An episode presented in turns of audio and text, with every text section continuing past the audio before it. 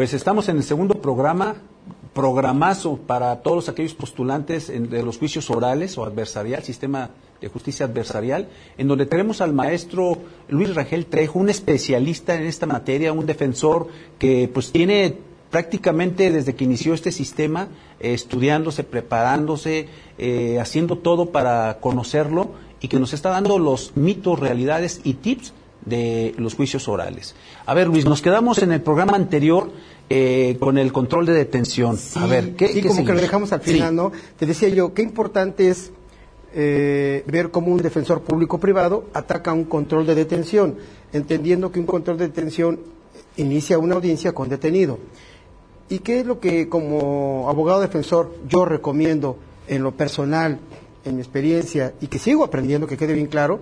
es hay que revisar muy bien los informes de policía homologado.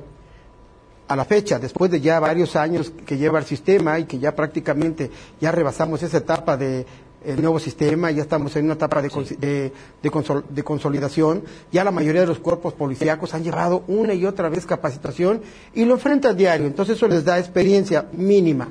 Entonces, ¿qué es lo que sucede? Es muy común que los policías en los controles de detención presumen que cuando ven, avistan a una persona y le resulta sospechosa por su apariencia física, por su vestimenta, eh, es increíble, ¿no? Y no se diga ahora de que la mayoría de la gente, de los jóvenes, utilizan una vestimenta que en el pasado diría uno, eh, digo, no tengo nada en contra, definitivamente, pero desafortunadamente tenemos policías que todavía obedecen a un sistema de disciplina militar y todo. ¿Qué pasa cuando ven a un joven con una gorrita volteada, eh, con un arete, tatuajes, con una bermuda hasta las rodillas y con tenis de conchas, como le llaman? Su aspecto, o sea, están prejuzgando a ese joven por su aspecto, ¿sí me explico? Cuando lo, prejuzgan. Entonces, ¿qué es lo que sucede? Inmediatamente lo paran y le hacen una revisión por su aspecto físico y luego, luego te lo avientan a la pared y lo cachean. Eso es ilegal, ¿sí me explico? A todas luces. Sin embargo, vuelvo a repetirte, ¿qué pasa cuando nos topamos con una persona que se encuentra sentada en la banqueta en la madrugada porque su esposa lo sacó, no lo dejó entrar, traía una copita y se sentó en la banqueta y es un mecánico y tiene ahí a un lado su bolsita, su cajita de herramienta y trae una navaja con la que corta cable, un desarmador. Fíjate, me ha tocado en lo personal policías que llegan y dicen que ven una persona sospechosa porque es en la madrugada y está fuera de un domicilio de la calle tal y lo encuentran en actitud sospechosa con herramienta y al parecer lo que pretendiera abrir un carro. Fíjate nomás todo lo que todo lo, que, inventan, lo que presumen, lo que ellos lugubran en su mente. Y que resulta que sentado y en la oscuridad, a tres de la mañana, se percatan que le brilla de entre la ropa, porque dicen entre la ropa, le brilla algo, lo que al parecer eh, es la hoja de un cuchillo o la cacha de una pistola. Fíjate nomás, en la madrugada, con poca luz, con poca visibilidad, y entre las ropas, ellos lo que creen que vieron entonces estamos frente a lo que le llaman los niveles, los, eh, ¿cómo se llama? Los niveles de contacto o bien eh, los niveles preventivos. ¿Qué es lo que sucede? Los policías no pueden ni deben, ¿sí? Por el aspecto físico de una persona, increparla, detenerla y llevar a cabo una revisión.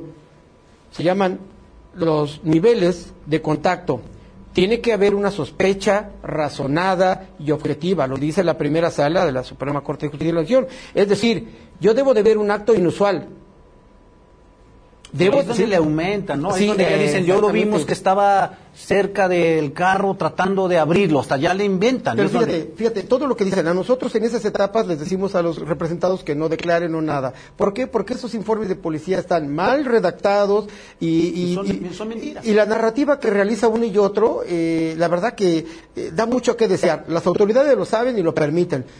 Y, no, y a los defensores en las etapas preliminares nos cuesta trabajo, como dicen, atacar eso. ¿Sí me explico? Será ya en un contrainterrogatorio donde los hacemos pedazos, valga la expresión, pues porque ahí sí empezamos con preguntas sugestivas, ¿sí? Y en, una primera línea.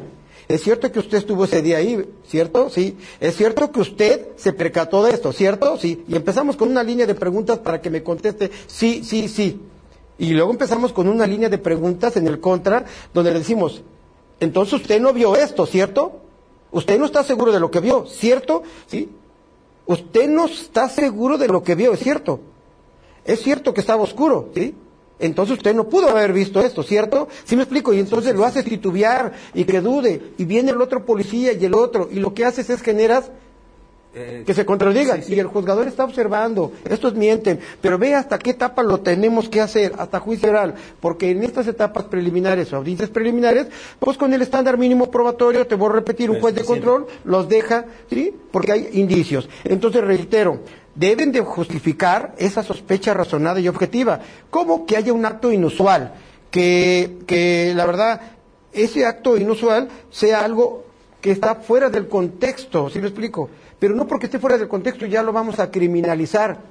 Es un borrachito, una persona que salió de su casa, salió a fumarse un cigarro porque adentro no fuma, y pasó la patrulla y dice que estaba abriendo un carro, ¿sí me explico? Porque tenía su herramienta ya lo criminalizaron. Es ahí donde los abogados tenemos que revisar, revisar con lujo de detalle los informes de policía homologado, que tienen una serie de errores. Es increíble. No los redactan en el momento. Llegan a su corporación o a la fiscalía y ahí los empiezan, se ponen de acuerdo, tienen el tiempo suficiente y lo hacen mal. Entonces trabajamos con eso, con esos niveles de contacto, donde el primer respondiente tiene derecho bajo sus lineamientos de resguardar la seguridad interior, preservar el orden público, y bajo esos argumentos se toman la atribución de parar a una persona y cacharla, revisarla, así me explico? Sin fundamento. Y en el Inter te encuentran una bolsita de ciplo con unos gránulos o como ya sabemos nosotros, ¿no?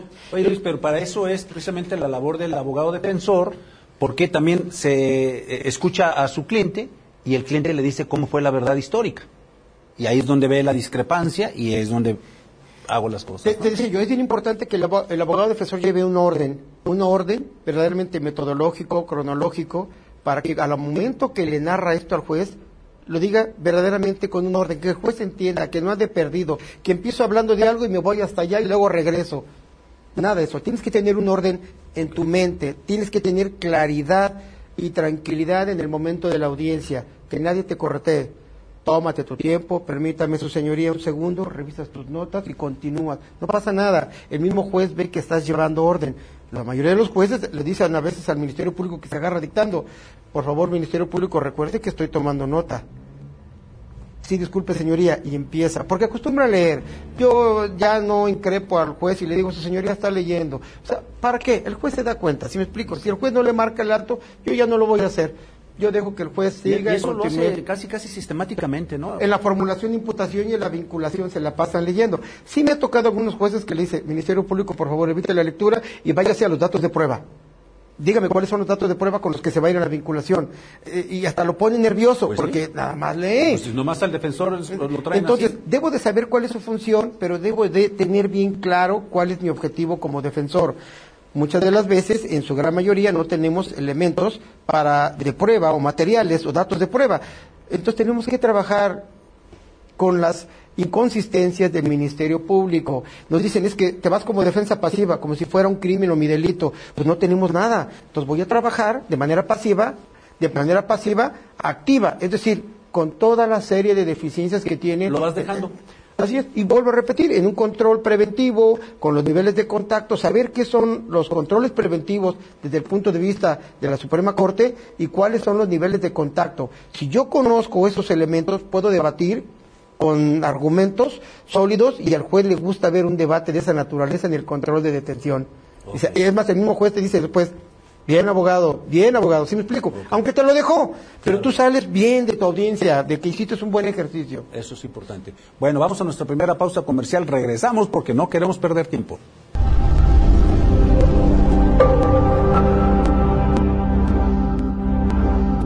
En Esparza Monteón Abogados contamos con más de 30 años de experiencia en distintas áreas del derecho.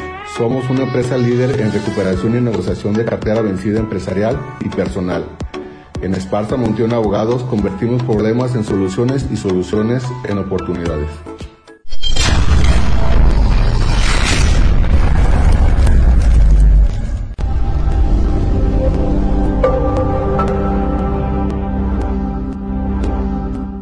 Continuamos aquí en su programa Legalmente Hablando. Estamos hablando de mitos, realidades y tips de los juicios adversariales. A ver, Luis, continuamos porque no queremos perdernos. uno de los temas, eh, bueno, de verdad que eh, todas las este, etapas del proceso acusatorio adversarial trae audiencias que son muy apasionantes por el debate y por el objetivo que se persigue. La, la famosa etapa donde llegamos a las medidas cautelares que todos le tienen miedo. ¿sí? Pues a ese, la libertad y, cómo van a... A ese artículo 155 con sus 14 fracciones que la decimocuarta establece la prisión preventiva, ¿no? Sí, o sea, es eh, manejarlas. Bien, hay que recordar que las medidas eh, cautelares obedecen a tres principios. Deben de ser proporcionales, idóneas, si me explico, proporcionales, idóneas y deben de ser necesarias. Es decir, para que sea una medida cautelar necesaria, te voy a poner un ejemplo porque arrastra más. En lo personal, tengo la experiencia de haber tenido en materia eh, de fuero federal una personita que representé porque le incautaron entre sus pertenencias una arma exclusiva de uso reservado para el ejército. Sabemos nosotros que es un delito contra la sociedad donde el Ministerio Público representa a la sociedad y es el que imputa y acusa. Fíjate, a mi representado bastó una llamada telefónica a su número de celular para que viniera a la audiencia de formulación de imputación porque no estaba detenido. Antes de ingresar a la audiencia, él traía un conocido abogado y estaba muy nervioso porque la clásica, el sistema tradicional, te lo van a dejar coloquialmente te lo van a atorar en audiencia, no va a salir, o sea, si le explico, el temor que había, el temor de ir, sí, sí, que ahí sí, va a quedar. sí, sí, porque trae un arma, traía un arma.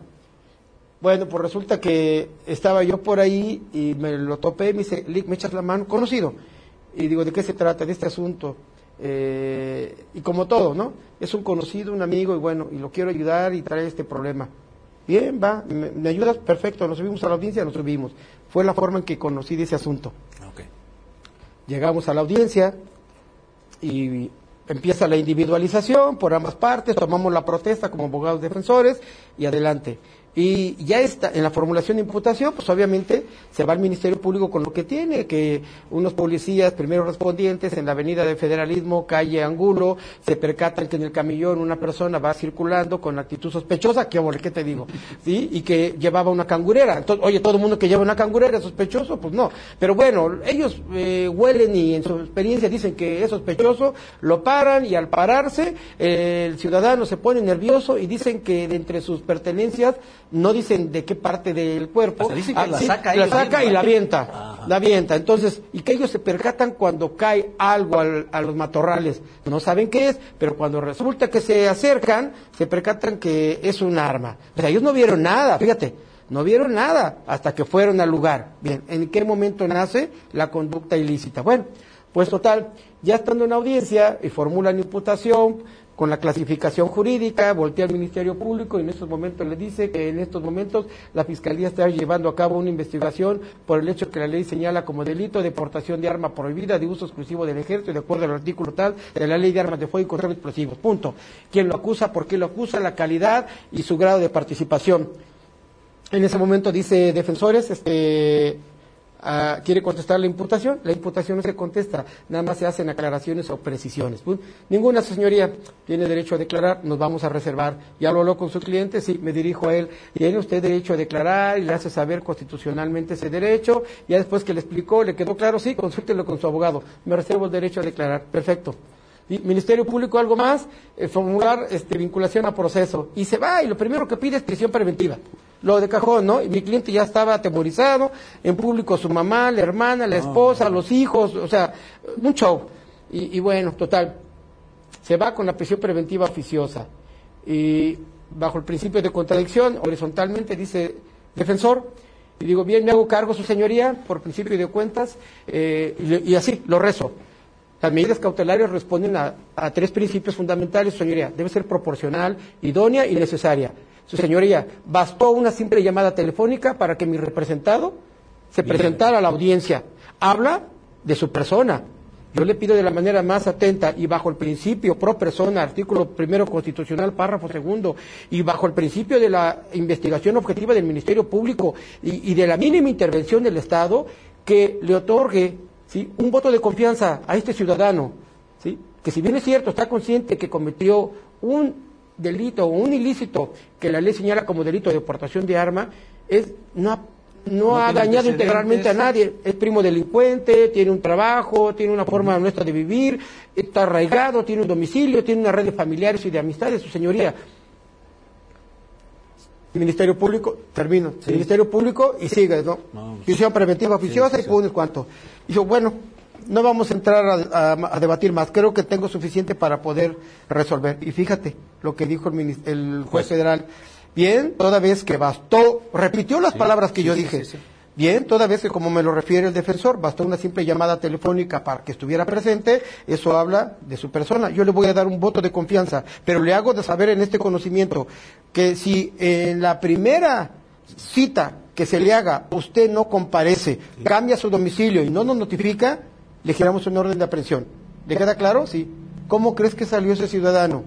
A eso le llamamos justicia restaurativa, hecha por un juez. Yo, yo sé que se oye muy bonito y muy romántico, pero sí se puede transitar, sí se puede caminar bajo esa tesitura. Hay de delitos a delitos, ¿no? Claro, claro. Pero fíjate nomás eh, una experiencia de una audiencia donde todo el mundo daría por hecho que se iba a quedar. Sí, sí, porque es que eh, era eh, prisión preventiva. Sí, así es que, armas, sí. Entonces era eh, obvio de que voy a quedar, y, la mayoría de la gente que dice, pues mejor no me paro. Y, te digo, como ese tipo de detalles, las medidas cautelares te dan mucho margen.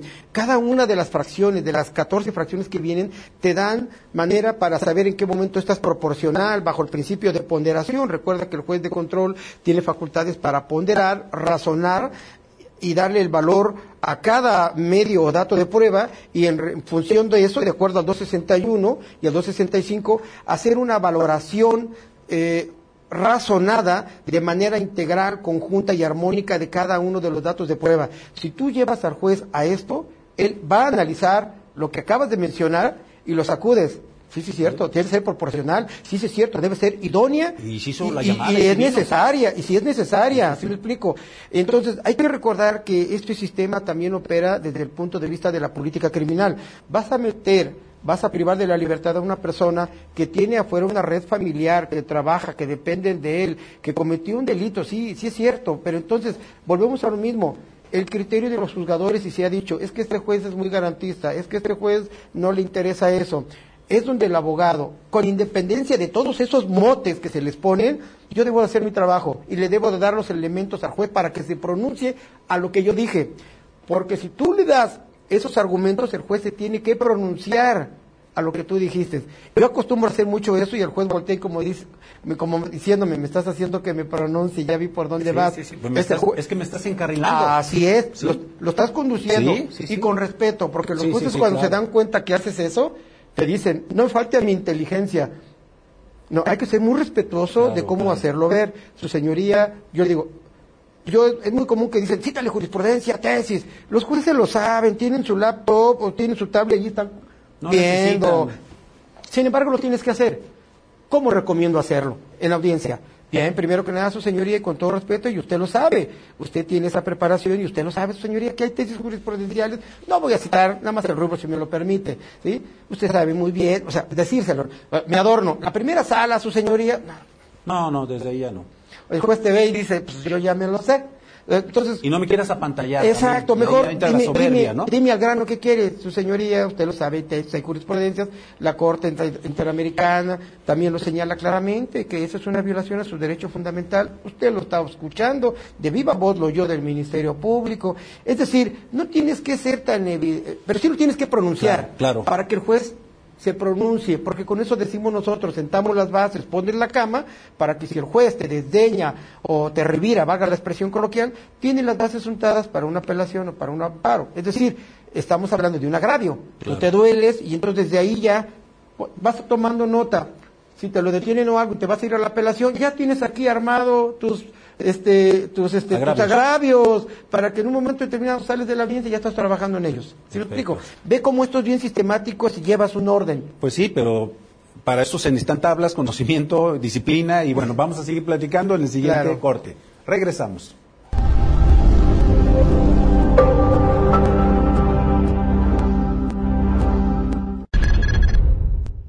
Conoce los beneficios de diagnosticar tus equipos electromecánicos.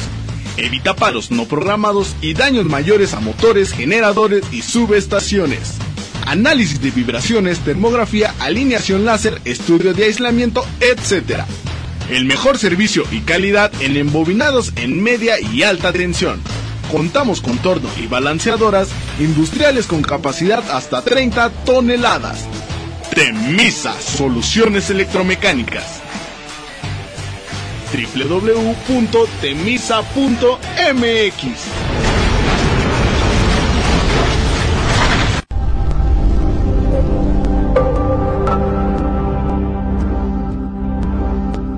Regresamos a su programa Legalmente Hablando. Vamos a continuar con las medidas cautelares y esto está muy emocionante. A ver, Luis, continuamos. Bien, fíjate, medidas cautelares. Eh, como tips y, como parte de mi experiencia personal, que, la comparto porque yo creo que a muchos les va a suceder o ya les está sucediendo, cosas que suceden en el Centro de Justicia de la Mujer, donde existe un juzgado de control.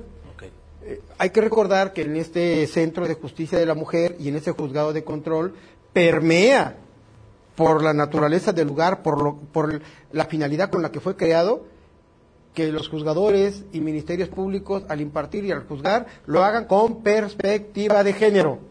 Fabuloso. Y por supuesto tomando en consideración y en cuenta a la hora de emitir cualquier resolución, de dictar cualquier auto. perdiendo 1-0 desde que llegas ahí, ¿no? Mm, yo no lo, yo, no, abusado, Polo, se nos va a ir encima. No, yo lo veo, yo lo veo con perspectiva de género en verdad. Okay. Eh, ¿Qué significa esto?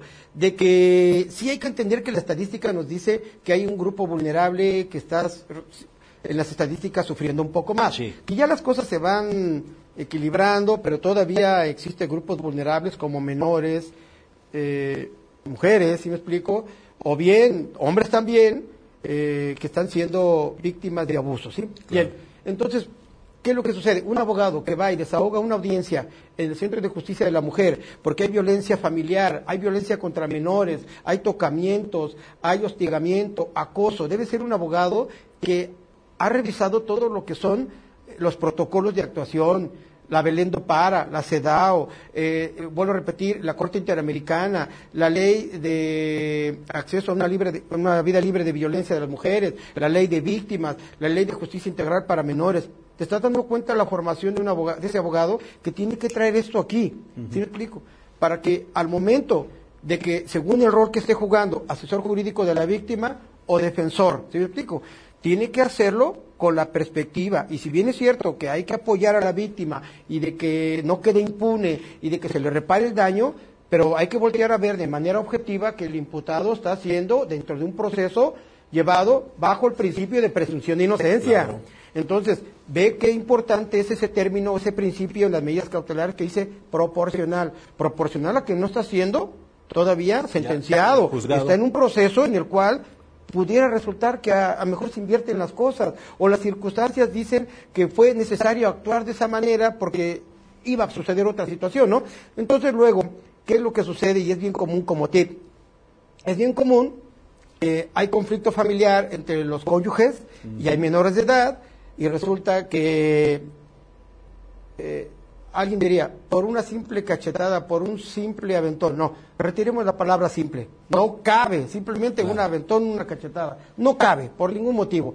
Pero eso es más que suficiente para que se genere violencia y todo lo que lo acompaña, ¿no? Emocional, económica, este, de hecho, etcétera, etcétera. Y nos encontramos que abre una audiencia en el Centro de Justicia de la Mujer, específicamente en la sala de juicios orales. Y nos encontramos que a la hora de imponer las medidas cautelares viene un apartado donde dice, en las condiciones, ¿sí me explico? Cuando hay una suspensión condicional del proceso o vienen las medidas cautelares, cumplir con los deberes alimentarios. Ojo. Y obviamente que ya, como tienen conflicto, también traen un proceso familiar, es decir, un divorcio incausado o un mutuo acuerdo, ya traen por allá algo. Y están o ya le impusieron una pensión provisional o una definitiva. ¿Y qué es lo que pasa aquí en el Centro de Justicia de la Mujer? Resulta que si te vas a una suspensión condicional del proceso, en las condiciones a las cuales se va a obligar el imputado, ¿sí me explico? Viene una que dice, y cumplir con los deberes alimentarios. Ahí está. Fíjate, son dos cosas. Sí, sí, sí. Una que te pone en el juzgado familiar y otra acá, que debe ser mínimo seis meses, máximo un año. ¿Qué es lo que sucede? Yo lo he hecho valer y a veces dicen, es que no puede ser que tenga que pagar dos pensiones alimenticias. Estamos hablando que son dos procesos completamente diferentes. Uno escrito, que es el familiar allá, y uno oral, que es aquí el penal. ¿Y qué es lo que sucede? Se imponen dos, una temporal aquí, por un año o medio año, como lo establece el código, y la que le ponen definitiva allá. Y no, no se pueden juntar. O sea, no, de plano, no, de plano. Es más, eh, los jueces de control te dicen, bien, cuando la defensa hace alusión, oiga, yo ya tengo una pensión alimenticia ya, le hago de su conocimiento que este es un proceso penal y ese es un juicio diverso. Allá. Aquí el código me faculta, y bien establecido, que yo puedo imponer que usted se obligue al cumplimiento de los deberes alimentarios. Hay que tener mucho cuidado en ese aspecto, porque a mí me ha sucedido en lo personal que si bien es cierto, traemos el conflicto, voy como asesor jurídico y el imputado ya allá le impusieron una pensión alimenticia definitiva de X cantidad, pero resulta que no lo ha cumplido. Ah. Aquí lo atoro, ¿te das cuenta? Y le hago no le hago justicia, perdón, utilizo los, eh, las herramientas que me da el Código Nacional y ahí le digo, su señoría, solicito también que se obligue a cumplir con una con los deberes alimentarios toda vez que tiene uno o dos menores a razón de tanto. ¿Se explico? Por supuesto que me va a brincar el defensor y va a decir, su señoría, en juicio diverso, él ya se le impuso una pensión alimenticia. Ah, lo incorpora para el debate. Puede ser que la juez le diga, no al lugar toda vez de que eso es un juicio diverso y no es competencia de aquí. Pero si abre debate, su señoría, y me da el uso de la voz, su señoría, le hago de su conocimiento, que tenemos pleno conocimiento de esa situación, pero la fecha no ha, desde hace un año, no ha aportado un solo pago de, de pensión alimenticia. Entonces el Código Nacional, allí en las condiciones que establece, dice claramente que pueden imponerse mínimo seis meses, máximo un año. Por vía de mientras lo atoramos. O sea, te das cuenta cómo hay situaciones que se están dando en la materia familiar y en la materia penal, que tenemos que conocerlas, porque ya lo atoras aquí y lo condicionas a que por un año va a dar esta, oye, pero tengo aquella. Me sucedió en una audiencia apenas hace veintitantos días donde la juez de control dice, si bien es cierto que usted tiene allá, pero es un asunto diverso, o perfecto, correcto, pero por vía de mientras aquí le va a dar a razón de mensual de tanto y que va, y ella le agregó, adicionó, va a ser bonificado a la de allá. Eh, fue su criterio, muy respetado, pero al final de cuentas le impuso ahorita, como condición. Si no le das en el primer mes de enero, regresas para acá. Porque lo teníamos privado su libertad porque la golpeó. ¿Sí me explico? Entonces, te das cuenta cómo el código nos da muchas herramientas que como abogado tienes que conocerlas para hacerlas valer. Y la clienta se fue sorprendida cuando dice, ah, ahora sí me va a depositar, ¿verdad? pues claro. Porque allá en materia familiar, mm, ahora tengo que volver a contratar a mi abogado para que promueva el incidente, para que se vayan al embargo, buscar que, ¿sí me explico? o sea, otra situación y por vía de mientras penalmente ya lo atoraste, porque está condicionada que si no da el primer pago en el mes en el depósito de la tarjeta, van por él. Quieren orden de presión. ¿Sí me explico? Por desacato a una condición a la cual se obligó. ¿Te das cuenta cómo hay tela de dónde cortar para los abogados? Hay mucho material, pero tenemos que estar al día, tenemos que estar manejando esto. Y nada más me referí a las medidas cautelares y a la suspensión condicional del proceso en materia de violencia familiar. Imagínate acá eh, en los juzgados de control del primer distrito judicial cuando encontramos que el Ministerio Público sin razón de ser, pide la presión preventiva, nada más porque recibe línea, lo sabemos. Claro. Y resulta que la tenemos que debatir. Y es donde empieza el jaloneo. Defensor, su señoría, si bien es cierto que el Ministerio Público está fundado y motivado, también consideramos que el catálogo es muy amplio y establece otras otras medidas cautelares que son medio lesivas y bajo la mínima intervención del Estado, solicito que sea la 1, la 3, la esta, y justifico cada una. ¿Sí me explico? Le digo, está pidiendo que se presente a firmar cada semana, su señoría, mi representado es trabajador, tiene un horario, si me explico, le va a generar conflictos. Si bien es cierto que está aquí en calidad de imputado, también es cierto que es el principio de presunción de inocencia y se le debe de eh, dar ese tratamiento procesal. Por lo tanto, señoría, consideramos que es muy lesiva esa medida que está solicitando y todo. El, el juez de control cuando escucha mi argumento me, me, me agrada y me da gusto y me estimula porque dice, eh, voltea y sin entrar a mucho rollo, voltea y le dice al Ministerio Público, Ministerio Público, por favor, el catálogo es muy extenso, busque otras, otras que no sean tan lesivas. O sea, o sea, ¿sí me explico? Y dices, qué padre que coincides con el criterio del no, No, coincides, más bien lo orillas, lo ilustras hasta ahí eso, también. Eso me inspira para seguir, me apasiona, me da gusto, no creas que me río, pero por dentro digo, bien, porque hasta mi representado voltea y dice, bien, se está dando cuenta ¿sí? de la situación y eso te hace salir bien te llevas tus centavitos a la bolsa bien, a gusto, satisfecho, contento. Sales de las audiencias y sales con un buen sabor de boca, o sea, aunque te lo hayan detenido o algo, perdón que lo diga, pero sales y dices, eh, estuvo bien mi ejercicio, era difícil llevármelo libre o era difícil evitar esto, ¿no? Pero sales contento y la gente se da cuenta. Qué bueno, no, pues me da mucho gusto, Luis. Y pues ya vámonos a nuestro último bloque comercial de este programa. Eh, vamos a tratar el próximo bloque de darle y exprimirle hasta el máximo para que ustedes vean todos los tips que pueden tener cuando conocen el derecho penal adversarial. Regresamos.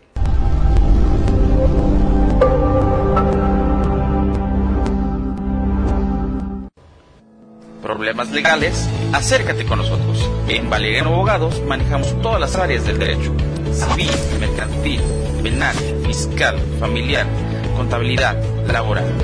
Ven con los profesionales, tú ya nos conoces. Valeriano Abogados, estamos para ayudarte. 30 años de experiencia, usted ya nos conoce. Valeriano Abogados es hechos y no palabras.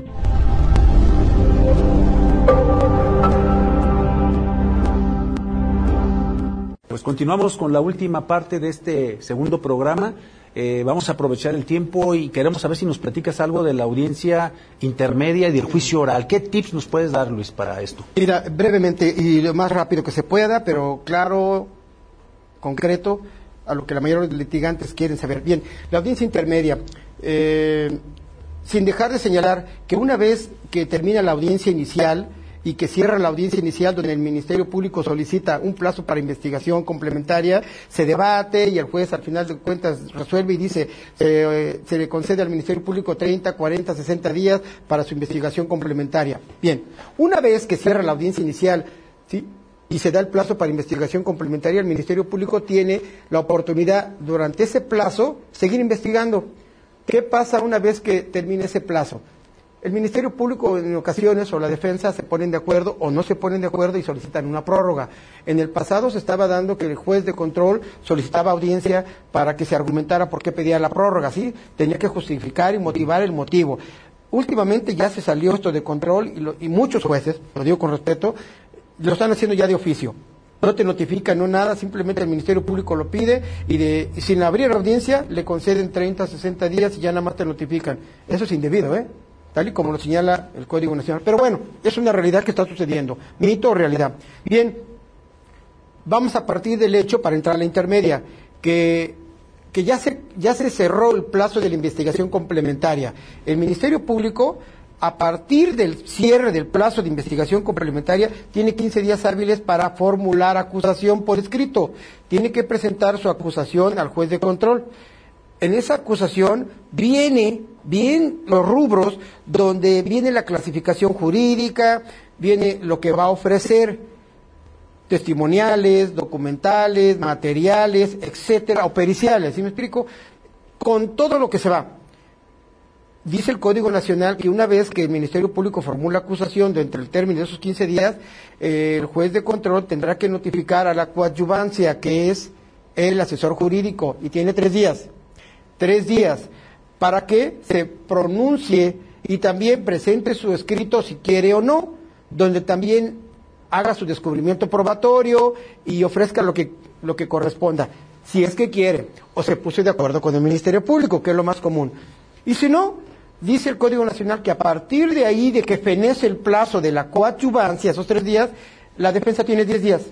Diez días para, ahora sí, hay controversia entre los que ya van más adelante en esto, que dicen que es la contestación, otros dicen que es el ofrecimiento. Mira, con que tú sepas en esencia que tienes 10 días para ofrecer tus medios de prueba, si es contestación o no, ya cada quien, porque hay debate. Lo que sí es cierto es que tienes que, no contestas lo que ofreció el Ministerio Público. Tú vas a dirigirle un escrito, una promoción al juez de control en ese lapso de tiempo, donde dices que vas a ofrecer estos testimonios, estas periciales, que muchas de las veces son las que ofreció el Ministerio Público. No las ofrezcas, tú ofreces lo tuyo, ¿sí me explico? Lo que vas a ofrecer. Ya el juez de control les va a correr traslado a todos. Pero si tú estás ofreciendo medios de prueba, le tienes que correr al Ministerio Público con anticipación. En esos 10 días, presento en el juzgado, ofrezco mis pruebas y estas mismas se las doy al Ministerio Público, se las hago llegar. Es muy común que antes de la audiencia se los entregues. No, hazlo desde el momento que estás ofreciéndolas al juzgado, entrégale al juez, al Ministerio Público y, si, y a la coadyuvancia, si hay asesor jurídico, público-privado, les entregas lo que ofreciste en el juzgado. ¿Sí me explico? Para que sepan con qué vas. Dice, oye, pero ¿cómo le vas a ofrecer? Se llama descubrimiento probatorio. En la audiencia intermedia, el juez de control, la audiencia intermedia se divide en dos, la fase escrita y la fase oral. En la fase escrita es donde precisamente eh, se presenta todo esto, ¿sí? las promociones por parte de las partes, que es el Ministerio Público, el asesor jurídico y el defensor. Y ya cuando abre en la audiencia intermedia la oral, ¿sí? es donde empezamos a debatir. Primero que nada, el Ministerio Público hace una pequeña exposición o resumen. Se agarra leyendo, pero bueno, en fin, mi respeto para los compañeros. Y se pone a leer. A veces el Ministerio Público le dice, traiga su resumen, Ministerio Público, ¿sí? Porque se agarra leyendo 20, 25 minutos, media hora. pues no. Entonces, ya posteriormente se va con el asesor jurídico, igual si trae algo bien, y si no, me adhiero le dan el uso de la voz a la defensa y ahora sí, nosotros decimos eh, cuáles son nuestros medios. En esa etapa es donde empezamos a debatir si hay alguna inconsistencia de forma, un nombre, un número, ese tipo de incidentes, ¿sí? De previo especial pronunciamiento y que en ese momento se aclaran. ¿sí? Hoy sabes que eh, ahí dice que el defensor era público y ya es privado, yo tomé protestas desde la audiencia tal, ah, se corrige. ¿Por qué? Porque al terminar la audiencia intermedia, el juez de control va a emitir un auto de apertura juicio oral, donde dice, ¿qué pasó? Previo debate. Previo debate de los medios de prueba que ofreció. Son medios de prueba los que ofreció el Ministerio Público. Todavía muchos abogados, con el respeto que nos merecen todos, todavía no logran diferenciar datos, de prueba, medio de prueba y prueba. Es algo muy sencillo, pero bueno, no lo da la práctica también. Bien, entonces resulta que ahí ofrece sus medios de prueba a las partes y se debaten. Se debate la ilicitud, no la ilegalidad, porque si es ilegalidad estamos hablando de que se puede convalidar o subsanar y para eso hay un procedimiento que establece el 97 del Código Nacional. Cuando es ilícito, el juez, si lo se percata, de oficio debe de actuar.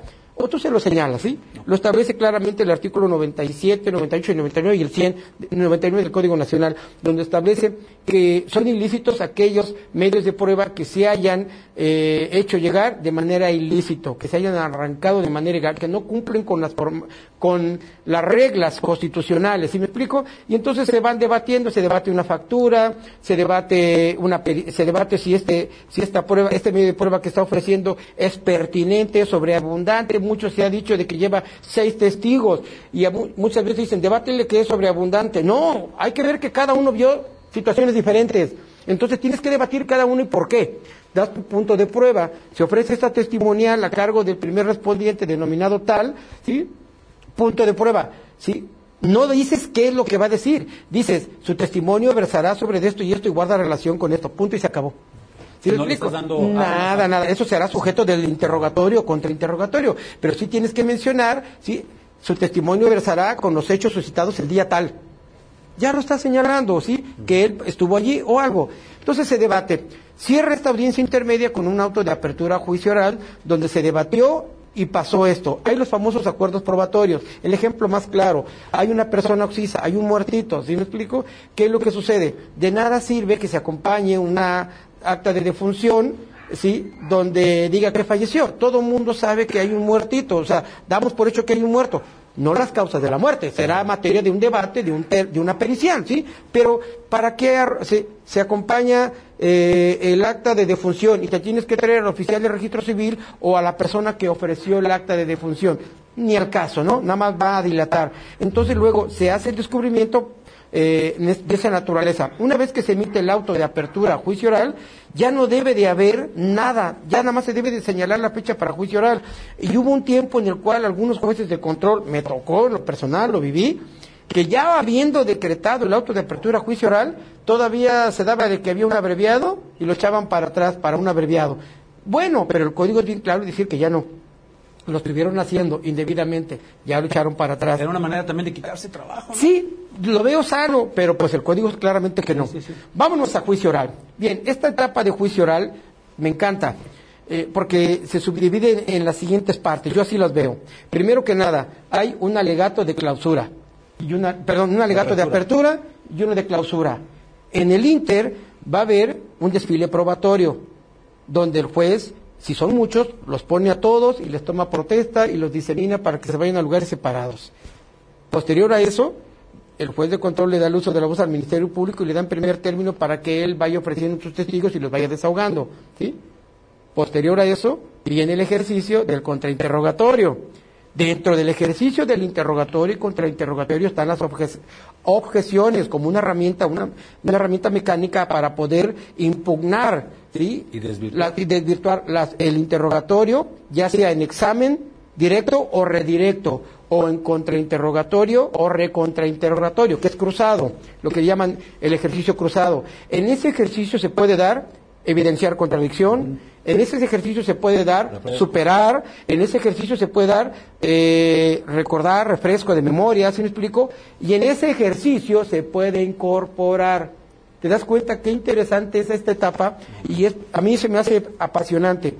Posterior a todo eso, viene tu alegato de clausura, en el cual tienes que hacer una correlación de todo lo que ya dijiste aquí. Si en el alegato de apertura tú lo que hiciste fue un compromiso de que ibas a demostrar esto, no es argumentar, es un compromiso de que yo voy a demostrar o voy a intentar, pretendo demostrar, me voy a comprometer a lo que digo. Por eso es bien importante que lo que ofreciste en tu alegato de clausura lo digas. Y en lo que sucede, el ejercicio que se desahoga con el interrogatorio, contrainterrogatorio, incorporación, evidenciar, en tu alegato de clausura vas tomando tu nota tu alegato de clausura lo vas a armar en el momento, con todo este ejercicio. ¿Te das cuenta de la agilidad mental que debes de tener? debes ir tomando nota. ¿Qué dijo, qué no dijo? Sí dijo esto. Y entonces tu alegato de clausura cierras y le dices, como lo oyó usted, su señoría, en mi alegato de, de apertura le dije que me comprometía yo a esto, a esto, a lo otro, y usted vio las contradicciones en el interrogatorio, en el contra, en la incorporación en el alegato de clausura lo señalas para que se pronuncie el juez sobre eso. ¿Te das cuenta qué ejercicio tan padre es un juicio oral? Claro. Y toda la pericia que debes de tener, la capacidad de retención, debes de conocer tu carpeta, tu manejo. ¿Sí me explico? Tu tono, timbre de voz, tu modulación, en qué momento en tu alegato de apertura levantar un poquito la voz y en qué, dónde bajarla, ¿sí me explico? Y moderarla cómo iniciar tu alegato de apertura. Se ha dicho mucho que empieza con una frase. No es obligatorio. Si es obligatorio para el Ministerio Público, el alegato de apertura con ciertos lineamientos. Para el defensor no. Para el defensor no. Pero, eh, insisto, es un ejercicio eh, muy, muy dinámico, con mucha fluidez, con técnica, eh, y quieras que no, te apasiona. ¿Sí me explico? Y los jueces, cuando es tribunal colegiado, ya ahorita ya la mayoría están volviendo a regresar a tribunales colegiados, unitarios fue por la pandemia, ahorita ya por que la apertura ya otra vez están dando tribunales colegiados, y es interesante porque cuando hay duda de algo, hacen como teamback, se van para atrás y lo concertan ya resuelven. ¿Sí me explico? Es padre, es padre. Es un ejercicio bueno, me encanta a mí esto, pero sí se requiere de que el abogado sea muy ordenado, metodológico, que tenga una capacidad de retención, fluidez, su léxico, su tono, timbre de voz. Por supuesto que el abogado no manejaba esto. Ahora te das cuenta todo lo que nos tenemos que ir incorporando. Es decir, para volvernos competentes tenemos que ser hábiles, manejar destrezas, para ser competentes en esto, ¿no? Y sobre todo con una humildad. Y la respuesta la tienes ahí, en el trabajo.